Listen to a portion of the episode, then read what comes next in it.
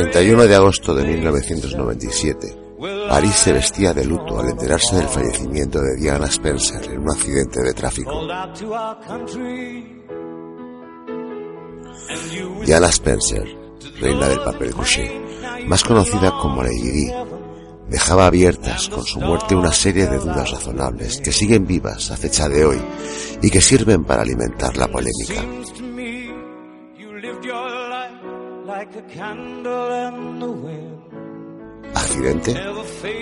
¿Asesinato? El caso se dispone a introducirse en las entrañas del suceso para ofrecer a los oyentes datos fiables que ayuden a decantarse por una o por otra hipótesis.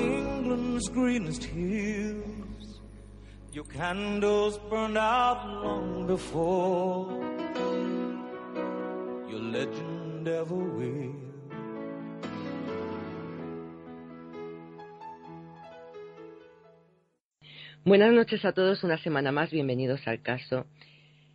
Vamos a ver, os voy a decir una fecha, 31 de agosto de 1997.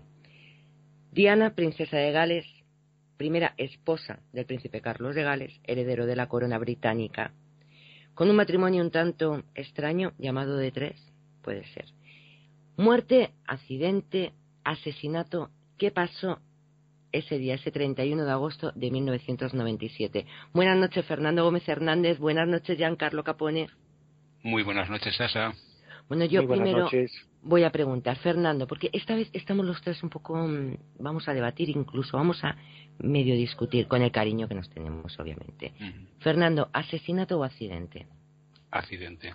Total, accidente total. Otra cosa es que ese accidente sirviera eh, para muchas cosas y, sirviera eh, para que unas personas quedaran libres, pero no dejó de ser un asesinato.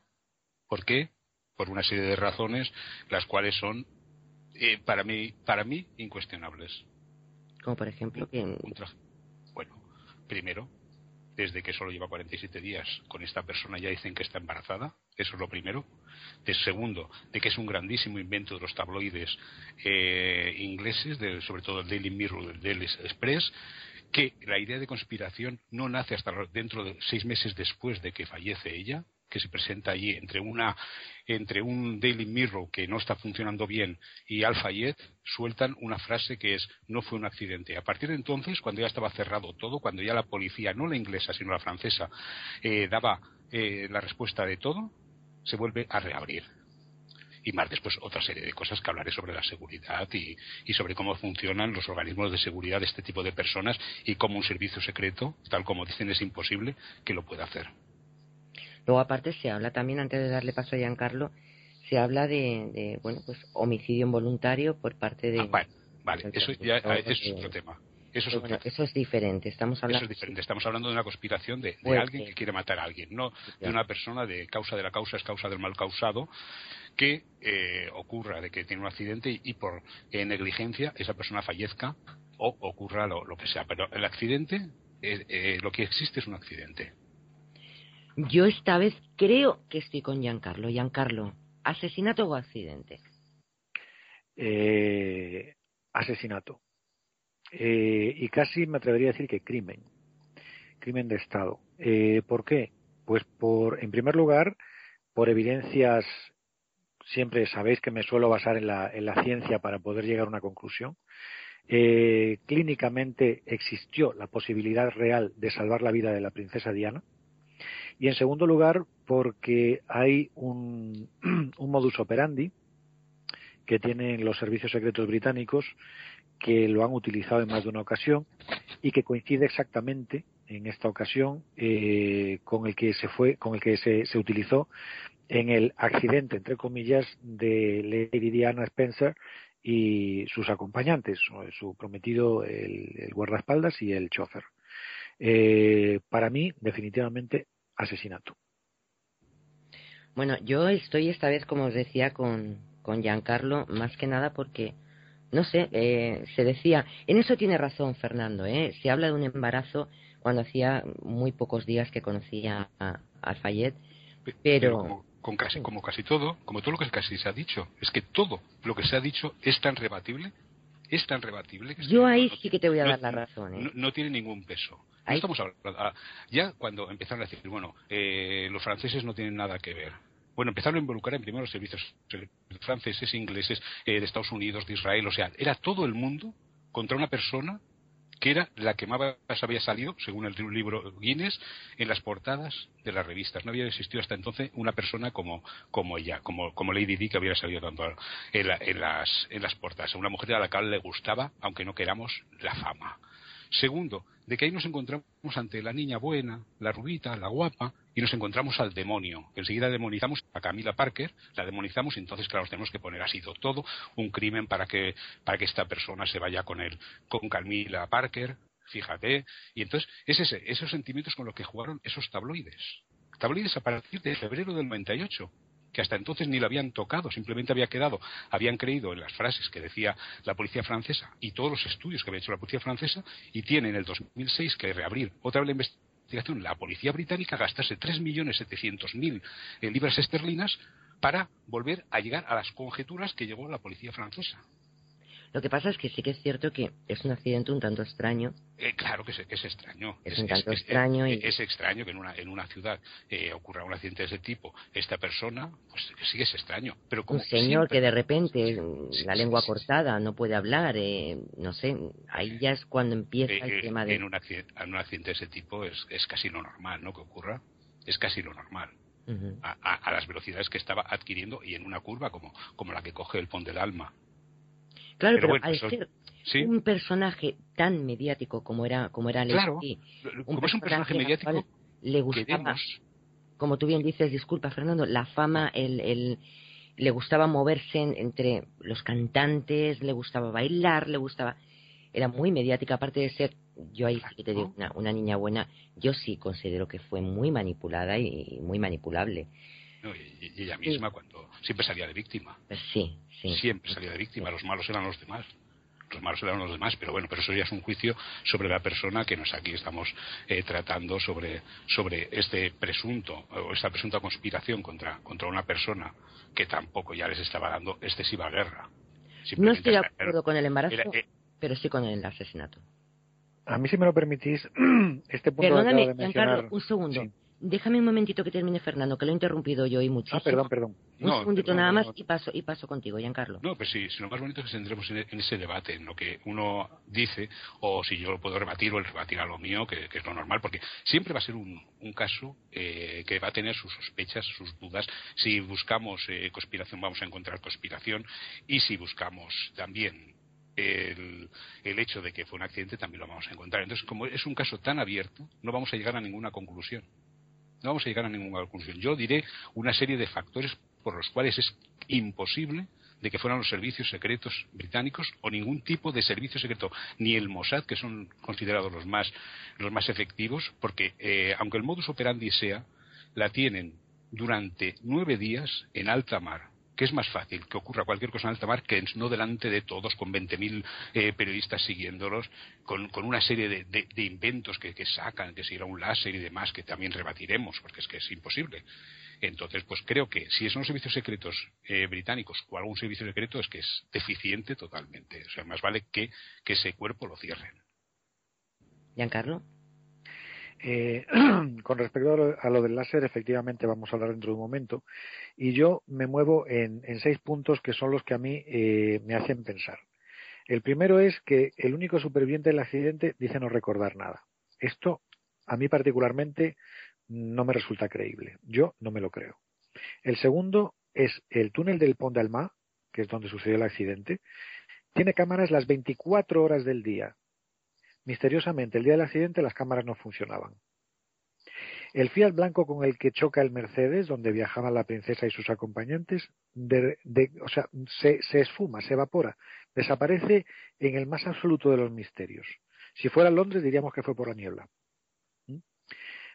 Algunos testigos, esto ya, bueno, esto es ya entra un poco dentro de la, de la conjetura de todos los gustos, dicen haber escuchado una explosión minutos antes del accidente. Que es el, ruido eh, no es igual al de un choque automovilístico, pero bueno, también existen evidencias de que no hubo explosión. La policía declara que el conductor del Mercedes se encontraba en estado de ebriedad, es decir, que iba borracho. Pero luego resulta que la familia y su entorno aseguran categóricamente que el chofer era abstemio, por lo tanto no podía haber trazas de alcohol en su cuerpo. y la propia Diana, esto ya es, ya sí es eh, bastante significativo, deja una carta a su mayordomo donde le hacía, eh, le transmitía su miedo a ser asesinada por mandato del príncipe Carlos. ¿Vale? Si nos vamos a la parte que decíamos antes de, del rayo láser, etcétera, etcétera, entramos en, en, ese, ya en la, en, la, en la, teoría de la conspiración. El padre de Dodi Al-Fayed eh, siempre dijo que no había sido un, accidente. Entonces, esto, eh, la, los servicios secretos británicos tienen una técnica que, la, como decía yo antes, se, se, ha utilizado en no pocas ocasiones y siempre parece un accidente. Eh, se suele utilizar pues en casos de personas famosas porque eh, se trata de hacer creer que están siendo perseguidos por unos por unos eh, fotógrafos no entonces llevan una cámara preparada con un flash que lo que en realidad es lleva un láser ese láser apunta hacia el conductor del coche y le produce un deslumbramiento un deslumbramiento absoluto, se queda como, como que no ve nada. Entonces, cuando se produce ese, ese deslumbramiento, el chofer, por instinto, aprieta el, acelerador. Quiere huir de esa situación. Entonces, hay otro coche que hace eh, un toque en la parte lateral del, del vehículo que está huyendo y a esa velocidad cualquier toque, cualquier pequeño desplazamiento hace que el coche pierda el control. Entonces hay que recordar sobre todo que en el, en el sitio del accidente se encontró el retrovisor de ese coche que decíamos antes se había evaporado como por ensalmo y después de muchas investigaciones, etcétera, tal, se llega a la conclusión de que coches de esa marca, de ese color y de ese modelo, en la ciudad de París hay aproximadamente a números redondos 300 coches. Sin embargo, nunca, nunca, nunca, y mira, ya hay que ver los años que han pasado, nunca se ha sabido nada de este coche. Nunca. Luego ya, si nos vamos a las a las eh, encuestas que se le hacen a la población, etcétera, tal, en el, en el momento actual, el 49% de la población británica sigue conservando, sigue, perdón, sigue eh, observando que la verdad se está siendo ocultada. ¿Vale? Entonces, Mm, eh, eh, efectivamente, no, o sea, a ver, el hecho de decir que estuviera embarazada cuando hacía 47 días que conocía a Dodi Al-Fayed, pues tampoco eh, tiene mucho sentido, porque desde el momento de la concepción hay, hay un embrión, y el embrión es perfectamente detectable en una autopsia. En Francia no se le hizo ninguna, pero en Inglaterra sí, y esa permanece oculta. Pero lo que sí se sabe es que no estaba embarazada. Ahora, eh, y trataré de ser lo más breve posible. Eh, la princesa Diana se pudo haber salvado. O sea, su vida se pudo haber salvado perfectamente. Porque es que da la coincidencia que justamente en el momento en el que se produce el accidente, eh, había, o sea, los, los, bomberos no tardaron nada en llegar, llegaron ante los bomberos que, que los servicios eh, sanitarios, justamente por el lado contrario a la marcha que llevaba el coche de, la princesa de Gales, pasaba un médico con un amigo suyo que venían de un cumpleaños. Era Frédéric Meyer. Entonces, eh, se la encuentra porque ya habían, eh, o sea, habían sacado el cuerpo de ella y estaba en el suelo. Estaba en el suelo con la pierna izquierda hacia arriba y la derecha estaba doblada totalmente debajo de su cuerpo. Eh, se encontraba recostada contra el respaldo del asiento, que estaba también desplazado, y tenía la espalda apoyada en la puerta trasera, el coche quedó hecho un acordeón. Entonces, mm, a consecuencia del brutal golpe que sufrió, porque tenemos en tengamos en cuenta que el coche iba casi a 200 kilómetros por hora, y en el momento en que se da contra, contra el pilar del puente, eh, se, o sea, pasamos de 200 kilómetros por hora a, a cero, se produce el principio de desaceleración súbita. ¿Qué sucede con esto? que la barbilla se le hunde en el pecho. Y en esa posición es muy, muy difícil eh, respirar. Entonces él levanta, el, doctor Meillet le levanta la cabeza con mucho cuidado y le aplica una mascarilla de oxígeno porque él llamó a los servicios médicos desde su propio teléfono, ¿no? Estaba viva en el momento del. En ese momento estaba viva. Y aquí, aquí es donde empiezan las contradicciones. Meillet asegura que eh, dice que la, porque se refiere a la mujer, él de momento no reconoció a la princesa Diana, tenía una herida incisa en la frente y tenía mm, eh, sangre que le salía de la nariz y del oído.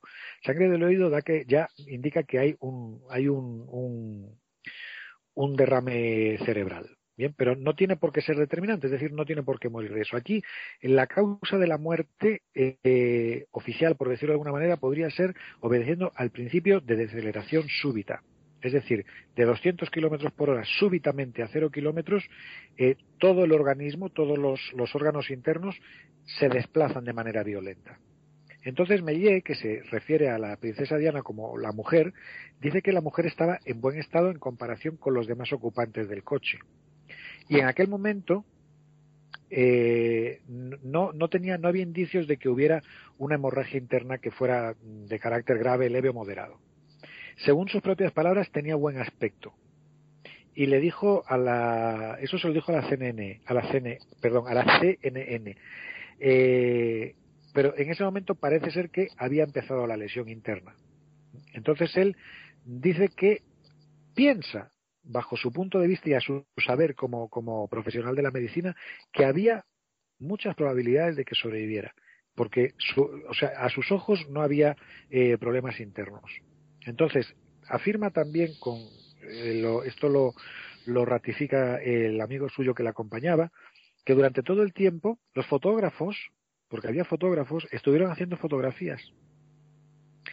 Y dice que se mantenían alejados, no le estaban agobiando en lo que, en lo que estaba haciendo, ¿no? Pero que tampoco eran 12 o 15 o 20 o 30 paparazzi los que había alrededor del coche, no, no, nada de eso. o sea, las fotografías las hacían de lejos y algunos se acercaban mucho, pero era el momento de hacer la fotografía y se marchaban, es decir, no estaban alrededor del coche. Luego hay una cosa que a mí me llama mucho la atención, y que es que al día siguiente del accidente, el propio Frédéric Meillet llama personalmente a, Associated Press para quejarse de que lo que había dicho el Times no era correcto. Porque él, sus palabras textuales, dice, en ningún momento dije que se quejaba del dolor ni que me había dicho que sentía dolor. Le dice él a la agencia de prensa. Dice que estaba casi inconsciente y que murmuraba palabras pero no decía nada en concreto.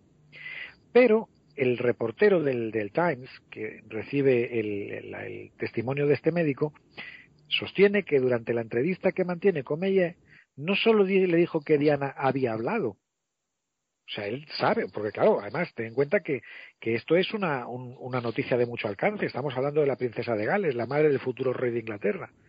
Entonces este hombre no, se, no, no hubiera tenido ni que grabar ni apuntar nada porque es una, es una, un hecho histórico que está viviendo, entonces no le hace falta apuntarlo. Recuerda perfectamente que Meillet había sostenido en esa entrevista que la princesa Diana había hablado y que exactamente las palabras que dijo eran fueron dos frases me duele tanto o me duele mucho y ay Dios mío no puedo aguantar el dolor bien ahora yo mm, me voy a callar un ratito que siempre hablo mucho de más y después entraremos en los eh, si queréis y si queréis que hablemos de los detalles clínicos que eh, me dan eh, la certeza de que pudo haber sido salvada. A mí me gustaría decir un, par de cosas antes de que, de que siga Fernando. Eh, más que nada porque sabéis que bueno pues era fue muy mediático. A día de hoy se sigue hablando de, Lady Di, pues como una persona tan solidaria con esas amistades que tenía, eh, cruzando las minas, las minas antipersonas, muy valiente también, obviamente. Y para mí un personaje desde luego impresionante. A mí me gustaba mucho su dulzura, su trato con sus hijos, todo me gustaba muchísimo.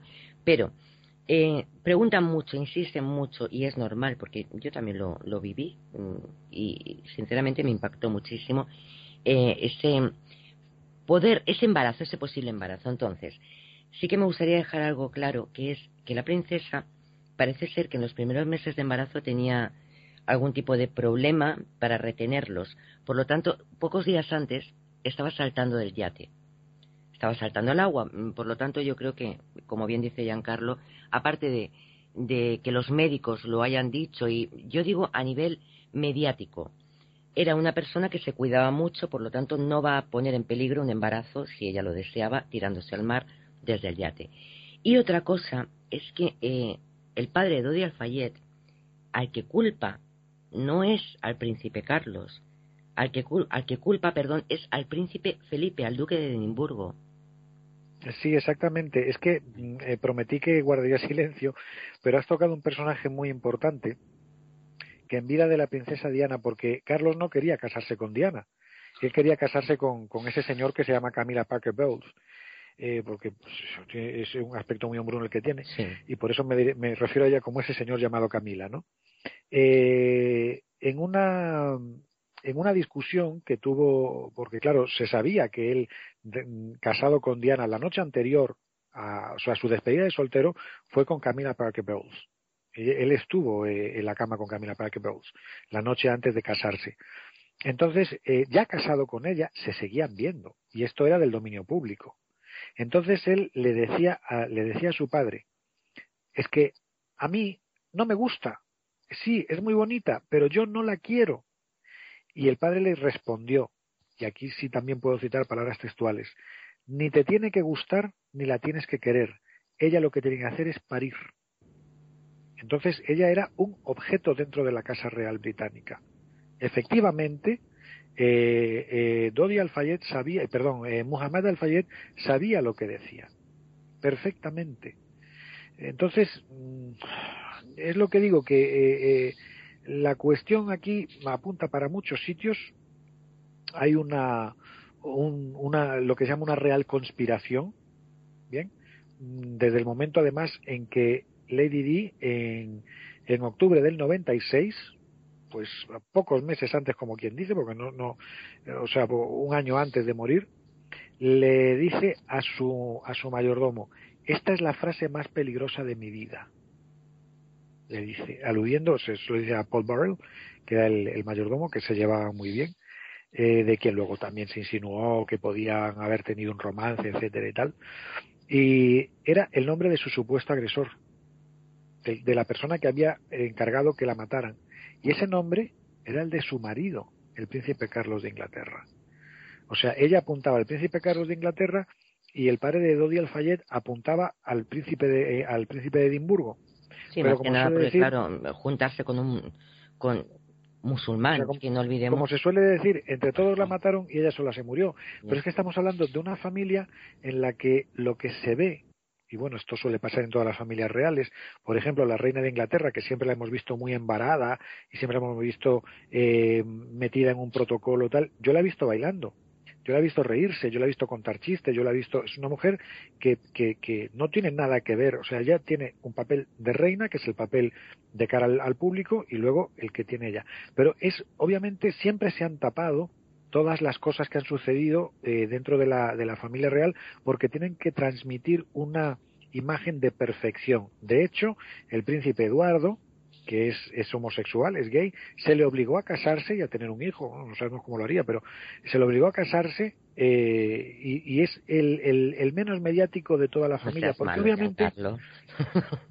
no, no, no, no, es verdad, pero sí es que además en, eh, es que eh, en el Reino Unido, y concretamente en Inglaterra, se sabe que el príncipe Eduardo es gay se sabe perfectamente. Entonces siempre lo han tenido eh, apartado de actos oficiales, no ha aparecido en prensa, nunca se ha hablado de él y lo único que se ha hablado pues ha sido que, que, que pues bueno, que le gusta el arroz con un día para otro, pero que no sería, vamos, no es nada de lo que nadie tenga que avergonzarse, pero lo casan, es, tampoco es una boda especialmente mediática, casan a este muchacho, ¿sí? le casan, eh, digamos que, que casi detrás de la iglesia van cuatro fotógrafos, es decir, no tiene el impacto mediático que tuvo la boda, por supuesto, del príncipe Carlos, porque es el heredero de la corona, o de su hermano Andrés, que sí se, se transmitió, se retransmitió por todas las televisiones del mundo, salió en las páginas de la revista Corazón y tal. Pero, sin embargo, este muchacho se casa casi en silencio, eh, con una, una mujer muy simpática, muy graciosa, muy al servicio de su graciosa majestad, y ahí permanecen y se rumor de un niño. que no sabemos de qué manera.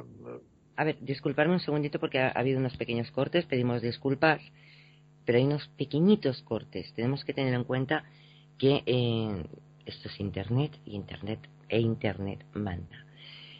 Yo creo, Giancarlo, que nos están callando un poco para dejar hablar a Fernando, porque esta vez no solamente. intento, intento. No solamente ya, además lo corto yo también. Esta es la semana negra de Fernando. Perdón, perdón, perdón, perdón, perdón, perdón. perdón yo también, porque justo esta semana yo voy y hablo más que nunca.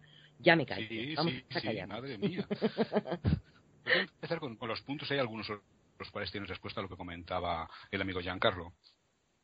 Eh, lo de que el superviviente no recuerde yo no, no, lo veo tan claro que una persona cuando tiene un accidente recuerde el momento. Nadie recuerda el momento. Nadie recuerda el momento. Yo eso no lo sabía hasta que una persona, una conocida mía, iba en la moto con su compañero, salieron de Astorga, se acuerda cuando salen de Astorga, recorrieron 100 kilómetros, él muere, ella tiene un traumatismo y no se acordó de nada de lo que iba de Astorga hasta que tuvo el accidente. O sea, que es, ese caso de, que, de no recordar es bastante lógico. Cuando te atropella una persona, la persona no sabe distinguir que ha venido un coche y la ha atropellado el guardaespaldas este vale que era bastante torpe. Trevor Jones era un, guardaespaldas bastante bastante flojito pero porque además iba con el cinturón de seguridad puesto. Eh, ahora vamos a entrar. Lo del puente del alma que no funciona eso sí que no tengo respuesta no sé el por qué los motivos tampoco he indagado. Es, es, es una cosa que sí que ayuda a la, a la teoría conspirativa lo cual uno puede decir sí en el puente del puente del alma eh, no funcionaron aquella noche curiosamente igual que en el liceo cuando se quemó no funcionaron las, las bocas de, de riego eh, lo del Fiat Blanco. El Fiat Blanco se descubre al cabo de un tiempo que pertenecía a un periodista, a James Anderson, Anderson, perdón, a James Anderson, que también aquí podemos entrar en el juego de la teoría conspirativa porque eh, tres meses después de, que ha ocurrido esto, se suicida. Otras voces dicen que es que se, ha matado, eh, que le han matado y que le han librado ahí. Lo de la explosión tiene razón, no, no hay ninguna cosa que las, lo sustente, hay quien la ha oído, quien no la ha oído, eh, tampoco se ven restos de, que haya explosión. Lo de Henry Paul, el conductor, iba ebrio, iba ebrio. Primeramente porque lo certifican los camareros, los cuales le han servido una bebida que tiene 45 grados, dos, dos vasos de Ricard. ¿Pero si era No, no, pues eh, los, entonces también están compinchados, los del Ritz. Entonces, e, ellos, ellos eh, comentan de que dos vasos de Ricard, ya que son de 45 grados cada uno. Más después lo, lo, depresivo, que eso parece ser que también hay constancia de que estaba tomando algún tratamiento antidepresivo. Segundo, eh, con Henry Paul es que Henry Paul es el personaje clave, el personaje que tiene el accidente y el personaje que no es conductor del Dodi el conductor de Dodi va con el otro coche falso. Este es un simple, un simple conductor de los que están en la puerta del Ritz. Yo tengo la suerte de comprobar, de estar ahí con los conductores del Ritz y justo ver la maniobra que hacen cuando hay un famoso. Yo recuerdo haberla vivido con Bruce Willis. Eh, Bruce Willis estaba en el hotel, en el Ritz. Pues vi toda la parafernalia, o seguí toda la parafernalia de cómo montan dos coches, cómo le meten a él tapado con una, con una, con una manta eh, en el segundo de los coches, pero en el, en el anterior meten a otra persona que se parece, que se parece muchísimo a él, como, como un doble de luces, que se meten en el coche, que es el, que han de seguir. La teoría de sacarlo de ese, de ese hotel es bastante eh, pobre, bastante la que conocen también todos los periodistas los periodistas saben, o cualquier sistema de seguridad, pues, pues primero diría, salen, salen dos coches que parezca que les hagamos este truco a los periodistas y después sale un tercero. El coche que llevan no es el de Dodi, no es el de Dodi, es el que han cogido de las limusinas de fuera. Es un Mercedes que tampoco pertenece a la familia. Bueno, pertenece a la familia porque Mohamed eh, Al-Fayed resulta que es el dueño del Ritz. Pertenece a la familia, pero no es el, coche oficial que lleva el Dodi. Si a eso unimos que esa noche tenían que cenar allí, que tenían que cenar en el Ritz. Y por una llamada, esta sí que también es curiosa, esta sí que hay que decirla, y, aunque eh, también servirá un poco como teoría conspirativa, que recibe ella, ella en el Ritz recibe una llamada de, un centro institucional que le llama la atención por haber salido unas fotos abrazada, abrazada a él, al Dodi, y además el Dodi poniéndole la mano en el culo. Por eso le llaman, le llaman la atención. Aquella noche sí que recibe una llamada en la cual le dicen que cuide esas, esas cosas que va a ser, eh, que va a ser la, madre del futuro, del futuro rey. Le llaman por ahí la atención. En, esa, que tenían intención de cenar, entonces no cenan. No cenan allí porque ella se siente agobiada por los, por los periodistas, es mucho allí, no, no les gusta, y deciden ir al apartamento que aquí la, prensa inglesa se confunde porque si, si, dicen que el apartamento de Dodi está en el Arco del Triunfo, el Arco del Triunfo sale está en una dirección completamente diferente a la que cogieron ellos de Ponder Alma. Está en, el otro lado. Eh, y hay, eso hace pensar que cualquier servicio eh, de inteligencia, bueno, cualquier servicio de espionaje no puede montar con esa rapidez un dispositivo para matar a nadie con esos cambios tan radicales que no están estipulados, que no va ni el conductor, ni van en el coche, que salen eh, de improviso del Hotel Ritz. Eso no hay forma. Si aquí cuando, cuando el rey se sale del protocolo, del caminar por la calle que le dicen, ya va toda la Guardia Real y todos los guardaespaldas que lleva, van de cráneo porque ya no saben cómo cubrirlo, imagínate ahí. Habiéndolos tenido, habiéndolos tenido en el, en el mar, que era tan Pero se supone, no, en, el mar hubiera sido más llamativo, porque claro, si en el mar eh, eh, hay un accidente, mm, a ver, eh, ¿qué accidente puede haber en el mar? Que explote el barco. Pues está clarísimo, es que no le han metido una bomba. Aquí lo que estabas diciendo ahora mismo a mí me parece muy significativo, porque cuando tú dices los servicios secretos no pueden saber que van a salir por aquí o que van a salir para allá. Si los servicios secretos les están eh, les están vigilando para poder llevar a cabo el plan que se les ha encargado o el trabajo que se les ha encargado, obviamente es de cajón que las líneas están intervenidas. Sí, sí, porque luego además pero monta un dispositivo de matanza. Haz, un dispositivo de matanza todo en 15 minutos, es imposible. No hay ningún servicio los servicios de, de eh, secretos británicos te montan un servicio de matanza en lo que tú estornudas y te secas la nariz. ¿Eh? Eso para empezar. Pero luego hay otra cosa que a mí me llama mucho la atención. Efectivamente, Mohamed Al-Fayed era el dueño del, Hotel Ritz de París. Entonces, eh, qué fácil hubiera sido quedarse en una suite en el Ritz y así ya es que te, o sea, como los periodistas te los vas a tener que comer por la noche por la mañana. Tranquilamente, es que claro. Exactamente. O sea, te coges, eh, te subes a la suite real o a la suite presidencial, te quedas allí, te llevan la cena, cenas tranquilamente, te quedas, pasar la noche, etcétera, y como a los periodistas te los tienes que comer sí o sí, pues te los comes por la mañana, tempranito, desayunado, tal, porque todo el mundo sabía que estaban juntos. Entonces, es que les va a dar igual. Si, si no el hecho de decir se han quedado en el hotel y eso significa que han dormido juntos y no han estado precisamente leyendo textos bíblicos, bueno, otras cosas porque Alfayed era musulmán, sino, eh, eh, pues todos sabemos lo que pasa en una pareja, pero es que eso iba a pasar exactamente igual en su apartamento del Arco del Triunfo. Bueno, perdóname, Giancarlo, se dice, se dice una de las mm, miles y miles de cosas que se hacen, es que ellos mantuvieron sexo en el coche antes del accidente.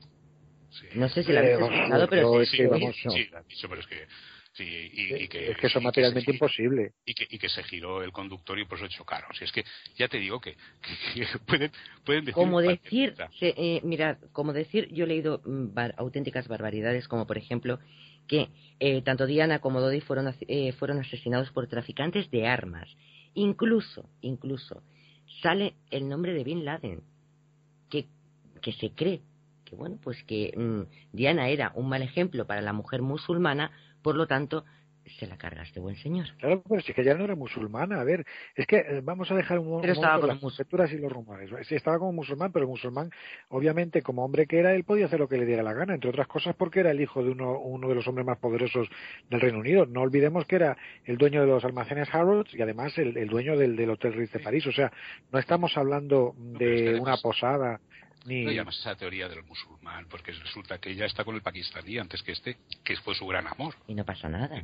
Que, fue su gran amor, el Asnat Khan, es el gran amor del IDD, es la única persona que le hace temblar, que, le hace sentir un poco el querer vivir con alguien y cuando él la deja, porque dice que no puede llevar ese ritmo de vida que lleva ella, que él es una persona mucho más encerrada, es una persona no mística, pero es una persona que no le gusta ese tipo de popularidad, es cuando ella, al cabo de un tiempo, se, va con este hombre, pero este era pakistaní. Entonces, la teoría de que digan, la parte de esos que dicen de que porque era musulmán o dejaba de ser musulmán, no, no, no, no, tiene peso porque sería una persona que no era de, de, la Gran Bretaña. O sea que... Yo, para más siempre... disculpadme un segundo una cosa así medio graciosa que he encontrado. Es que es un caso que de verdad me fascina. Pero por eso os estoy interrumpiendo tanto. Disculpadme los dos. Pero mm, hay algo que he leído que sí me parece de verdad un poco... Bueno, pues no lo sé. Eh, dice que la pareja simula la muerte y que en estos momentos viven felices. Con Elvis Presley. Sí, sí lo mismo. Que veremos, que veremos la próxima semana. Que Por eso los niños, los niños eh, no estaban tan apenados en el funeral. No olvidemos que son niños que están educados como príncipes, como futuro rey y que tienen mm, una, bueno, pues que hay que guardar. lo más importante para ellos es el linaje, es continuar el apellido, es continuar las formas y continuar los, los principios que vienen de siglos atrás. O sea, eh, se casarán, aunque le guste un hombre, pues se casarán con, una mujer para la descendencia, que es lo importante. Porque, tal como comentaba eh, Giancarlo, eh, es cierto, pues buscan a una real hembra, a buscar una hembra que les pueda dar hijos. Camila no podía dárselos no podía darle hijos con la edad que tenía no podía darse dado potros en todo caso bueno eso ya es, las tías tienen derecho a hacer el amor. No pero es que esa señora no es fea esa señora es muy incómoda de mirar. Pero aquí yo ahora lo que estaba diciendo Sasha que los niños no estaban tan apenados etcétera estaban en shock. Yo sí puedo decir de fuentes muy bien informadas y dignísimas de todo crédito, que se suele decir en, periodismo, ¿no? Que eh, en este momento en el que estamos hablando, en estas fechas en las que estamos hablando, el príncipe Harry, el pequeño, no ha superado la muerte de su madre. Eh, de vez en cuando tiene unas, eh, unas caídas de, de, de su estado anímico muy, muy fuertes y la abuela, que es, tiene especialidad, especial debilidad por él, le ha pedido, no le ha prohibido, le ha pedido, por favor, que evite eh, ir con demasiada frecuencia a la tumba de su madre, porque eh, una visita a la tumba de su madre supone una semana en un estado casi catatónico. Ese muchacho no ha superado todavía la muerte de su madre. ¿Qué pasa con, con, con el primero, con William? ¿Que no la quería? Sí, por supuesto, adoraba a su madre, de hecho vive donde vivió de pequeño con ella en el Palacio de Kensington. Eh, lo que pasa es que ya es padre, ya tiene una familia, ha tenido otra proyección, no tenía, o sea, ya tenía otra percepción de las cosas cuando sucede todo esto. Pero luego, mm, aparte de toda esta, que digo que puedo afirmar perfectamente que Harry todavía, y creo que lo arrastrará por el resto de su vida, la muerte de su madre es algo tremendo, tremendo, y o sea, por ejemplo, eh, me han contado que ver a una madre con un niño en brazos, a él le cuesta mucho contener el llanto porque le recuerda las fotografías que conserva en las que su madre le, sujeta a él en el regazo. ¿no? Pero volviendo a la, a la teoría de la conspiración, eh, hay un grupo, algunos conspiracionistas, que ya intuían desde el primer momento del accidente que eso beneficiaba a los intereses de la monarquía británica. Pero es que además eh, existe un comité, un tanto misterioso, eh, una de, de los cuales uno de sus dirigentes o una de sus cabezas pensantes sería la propia reina Isabel II. Aquí hay un, un, doctor, el doctor John Coleman, eh, que le ha dado incluso un nombre a esta organización, que sería una organización secreta, y la, denomina el Comité 300.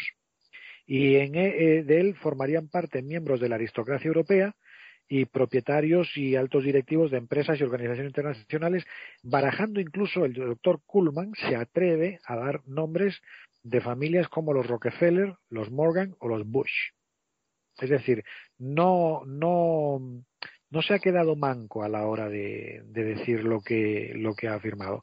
Eh, existe el doctor Kuhlman y curiosamente no le han tocado, pero sí es curioso también lo que se decía antes, ese periodista que al cabo del tiempo del accidente se suicida. ¿Cuál es el motivo del suicidio? ¿Por qué? ¿Qué no habrá visto un periodista a lo largo de su vida? Habrá visto habrá participado en guerras, habrá visto todo tipo de cosas, es decir, un periodista se curte en la, en, la noticia, ¿no?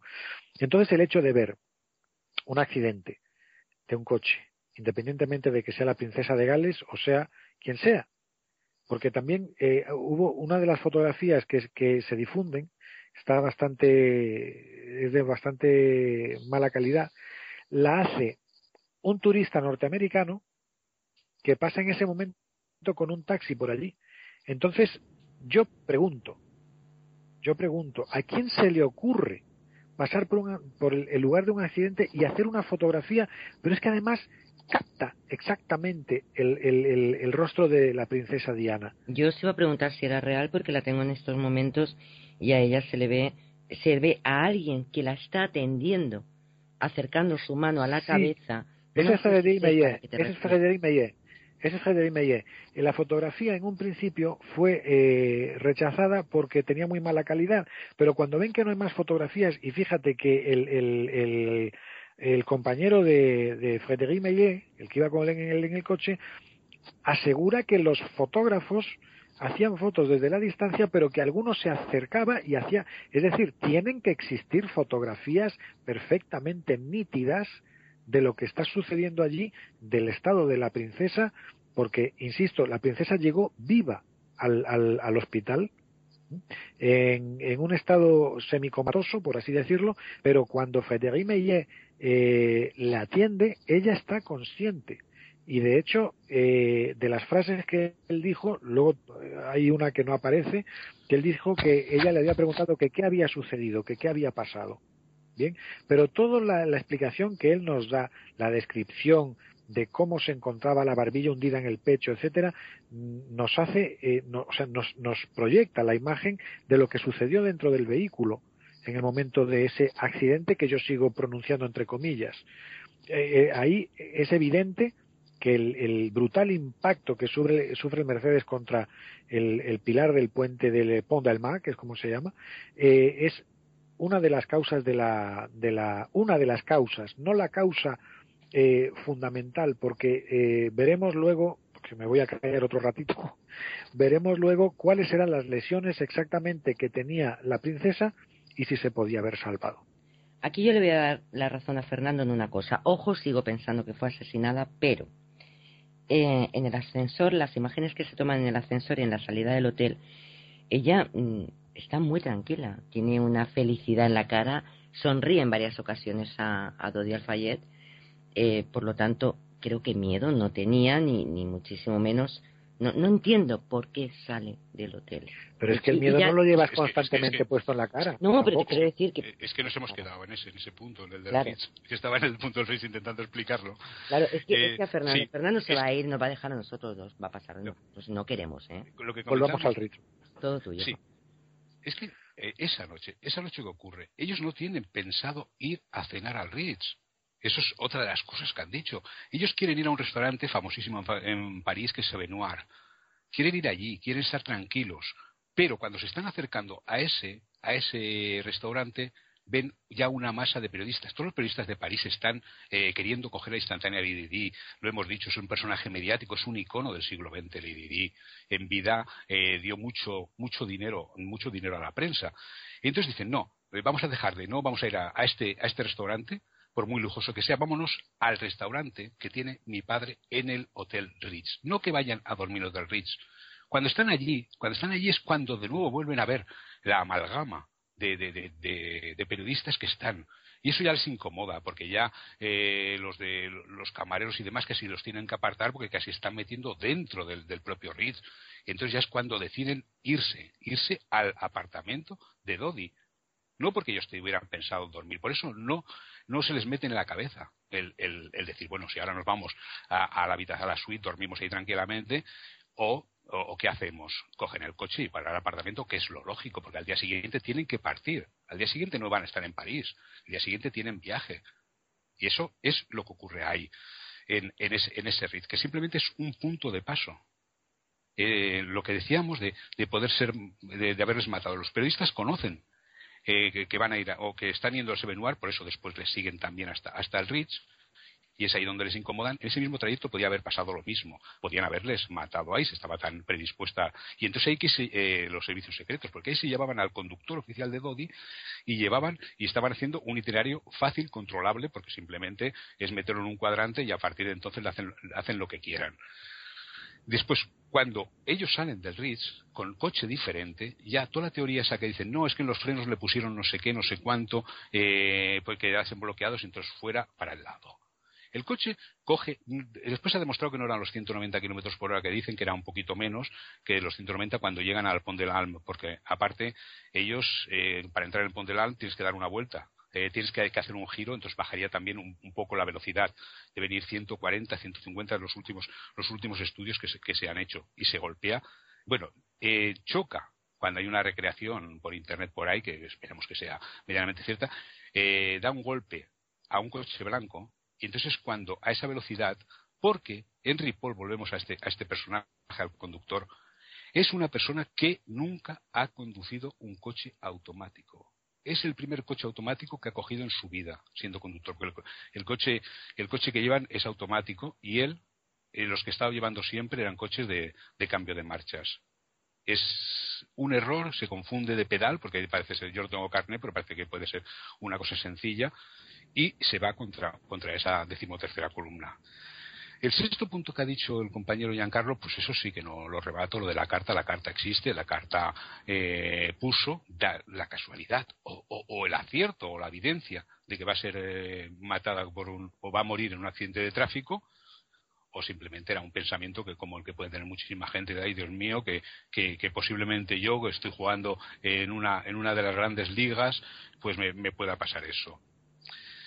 Eh, y todo, la conspiración, ya vuelvo a repetir, nace en febrero del 98 con este Mohamed Al-Fayed que ahora eh, resulta que está, le están enjuiciando por acoso sexual al padre de Dodi. Ah, mira qué cosa.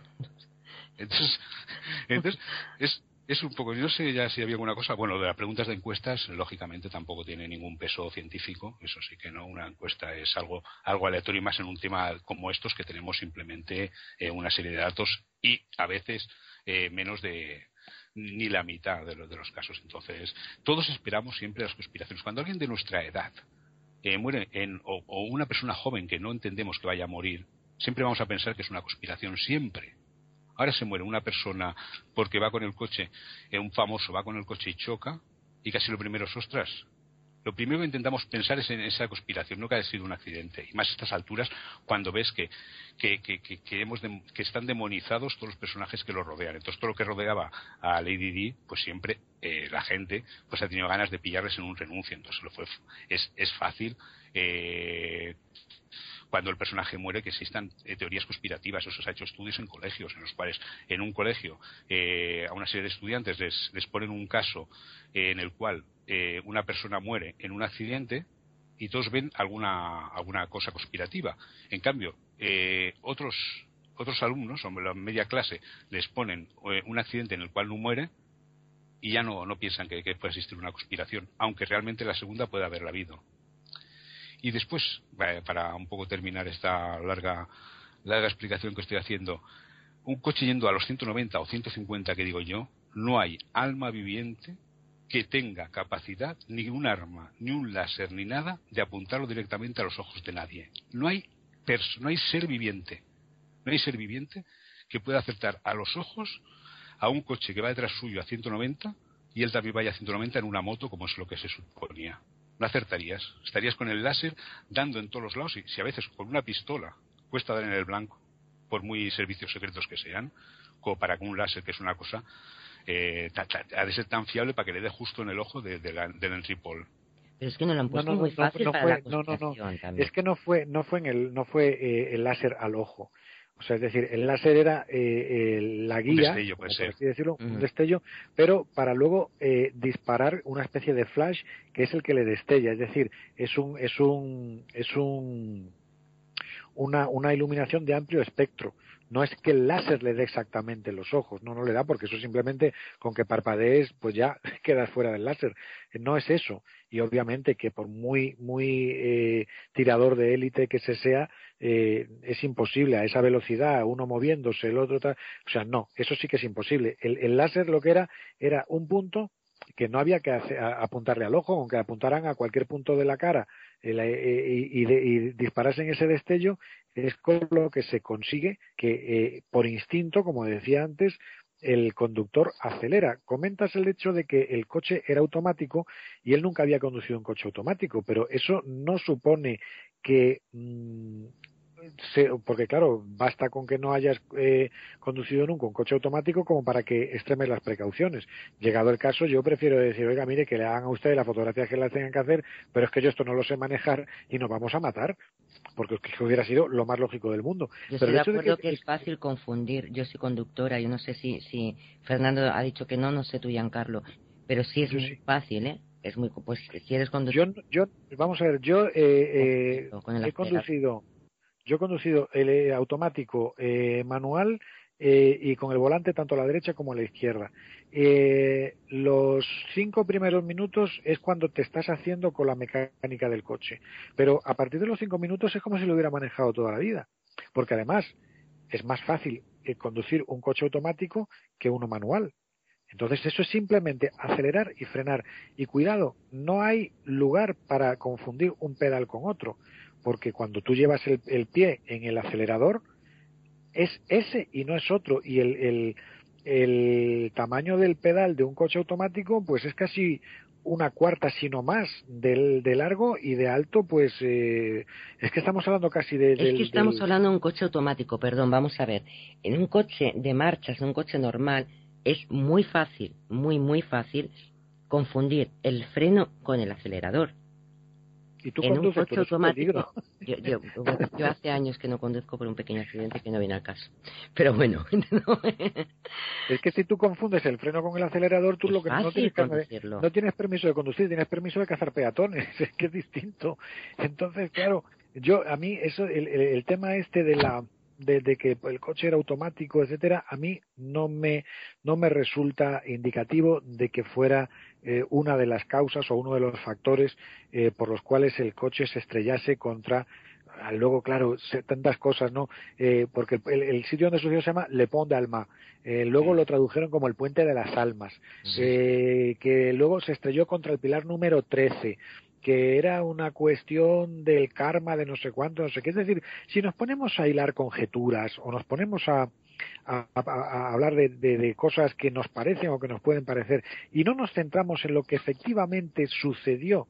Y lo que hay una cosa que es irrefutable y que sucedió fue lo que ella le dijo a su mayordomo, lo que ella le dijo a su mayordomo, posiblemente esta sea la frase más peligrosa de mi vida, eh, él se lo deja escrito a, a, Paul Burrell, eh, ella sabía que estaban eh, conspirando contra ella, lo sabía perfectamente.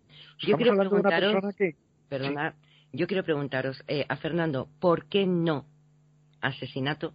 Y a ti te quiero preguntar, ¿para qué? ¿Qué molestaba en esos momentos Lady Di?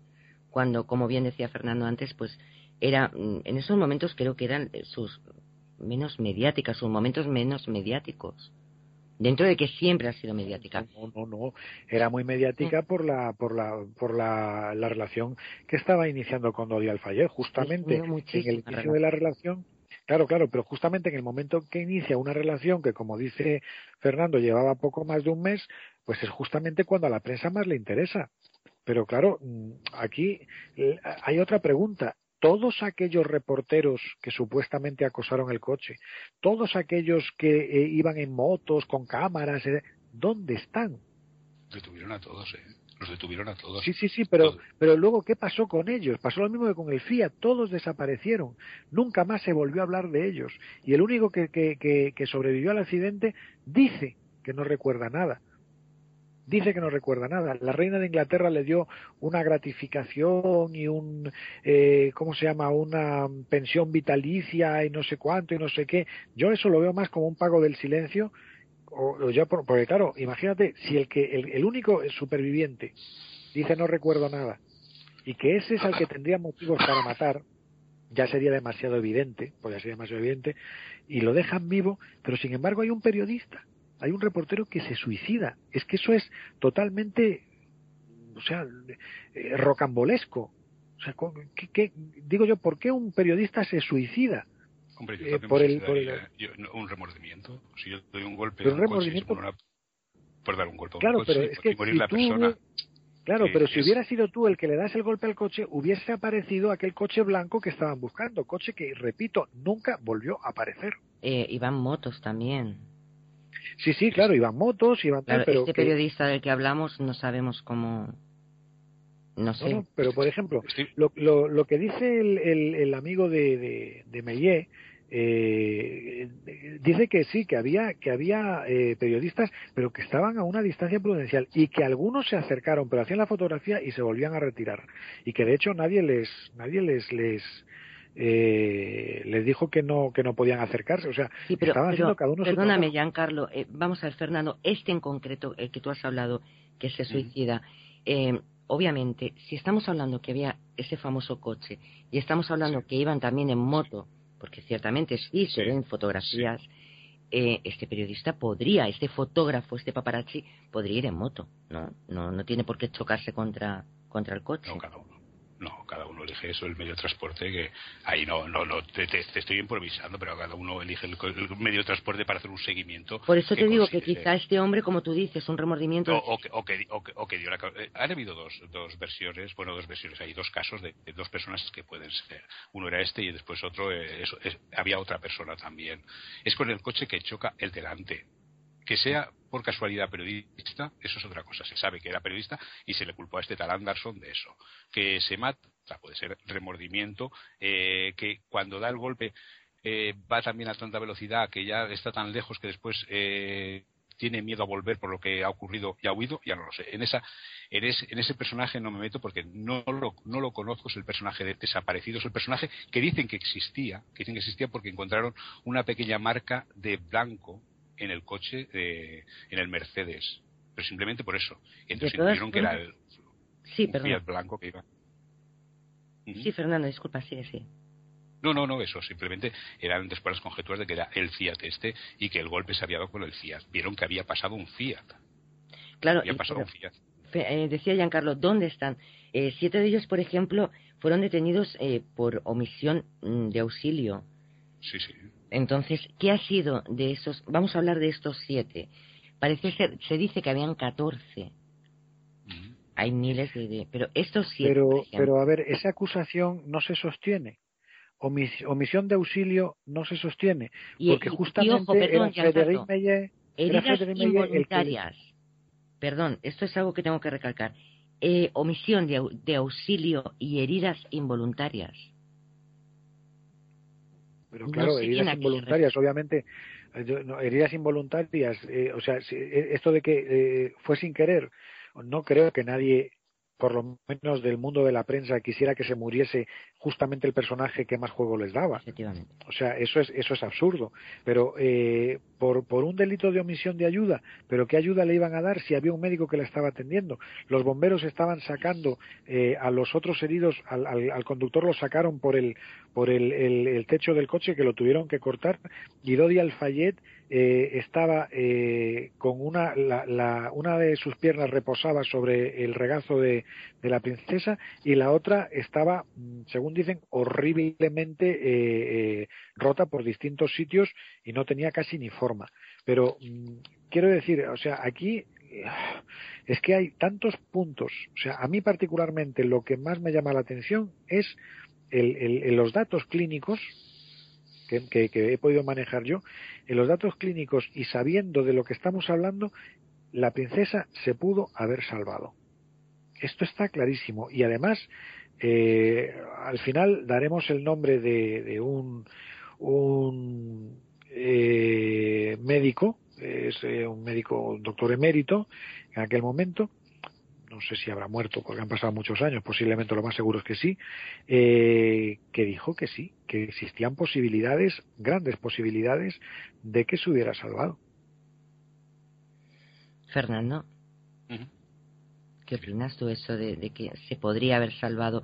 Si se podría haber salvado es una omisión de socorro o negligencia o torpeza o muchas cosas. Eh, si ese punto no se lo voy a discutir a Giancarlo, ese punto, eh, en ese punto, desde que ella es cogida, eh, desde que tiene entre las 12.26 y llega a, ahí a Pitis, a Petri, llega a las 2, ese espacio de tiempo de, hora y media yo no lo veo excesivamente largo lo veo que sí que está demorado.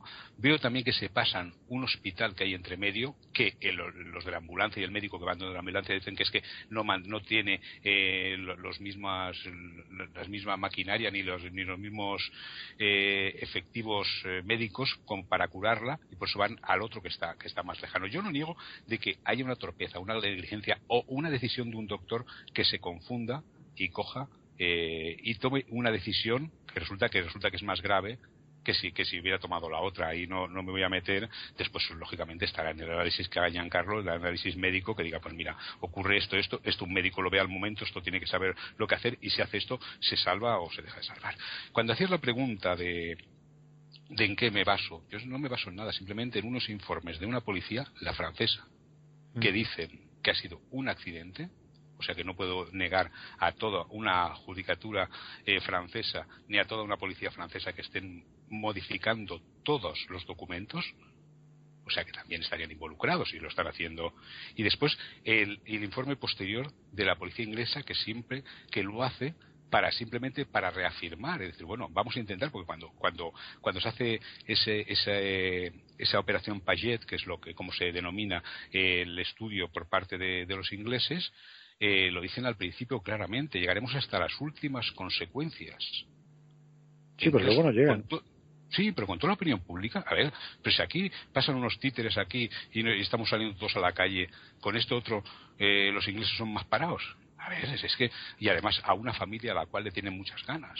Entonces, pues, yo no sé, yo veo ahí que, que, la gente se hubiera hecho otro tipo de movimientos, otro tipo de movimientos y, y, no simplemente el, el Dalius, el, los diarios estos, eh, los tabloides que son los únicos que encendieron la, la, esta, la, la, noticia de que esto ha sido una conspiración, porque el resto se mantuvieron más bien, los importantes se mantuvieron al margen de, decir cualquier cosa de esta, de, esta índole. Porque, y luego otra cosa. Y pruebas, sí. Y luego otra cosa eh, que, que no hemos hecho incidencia en ella es que eh, hubo una orden taxativa de la reina Isabel de no eh, hacer velatorio al, al, al, cadáver de, de Lady Di.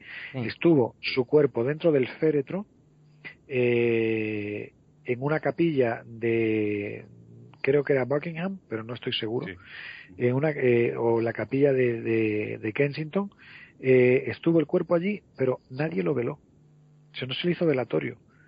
Solo luego se explicó que no, que la cultura sajona, perdón, perdón, yo conozco Inglaterra, he estado allí eh, y será el sitio donde me vaya a vivir no tardando mucho. Eh, y eh, como en todas las partes del mundo y en todas las culturas se velan a los seres queridos. Allí nadie veló el cuerpo de Lady Di absolutamente nadie. Los niños porque eran niños, los mayores porque eran mayores, eh, el príncipe de las orejas desabrochadas porque estaba con la señora esta de eh, Camila. Eh, ¿eh? Sí, o sea, eh, la, la, reina no porque ya no. Eh, entonces, aquí lo que hay, yo lo veo claramente, es una conspiración, y lo digo claramente, una conspiración para acabar con la vida de, de Diana de Gales. estaba decidida ¿Por qué? Pues porque estaba decidida a, casarse con, un hombre musulmán y se rumoreaba, ya se rumoreaba o ella había dejado correr el rumor de que podía estar embarazada, cosa que por otro lado era absurdo porque si tú estás con una persona hoy y a los 74 días o a los 73 para no llegar al día del accidente, ya sabes que estás embarazada, pues es que tienes, vamos, eh, no tienes un niño, tienes un canguro dentro. Eso, eso lo deja, eh, eso el que lo dice es el padre de, de, de, Alfayet. Sí, no, no, no, pero vamos a ver, aquí y ya voy a entrar, si os parece, en la parte, en la parte médica, en la parte clínica.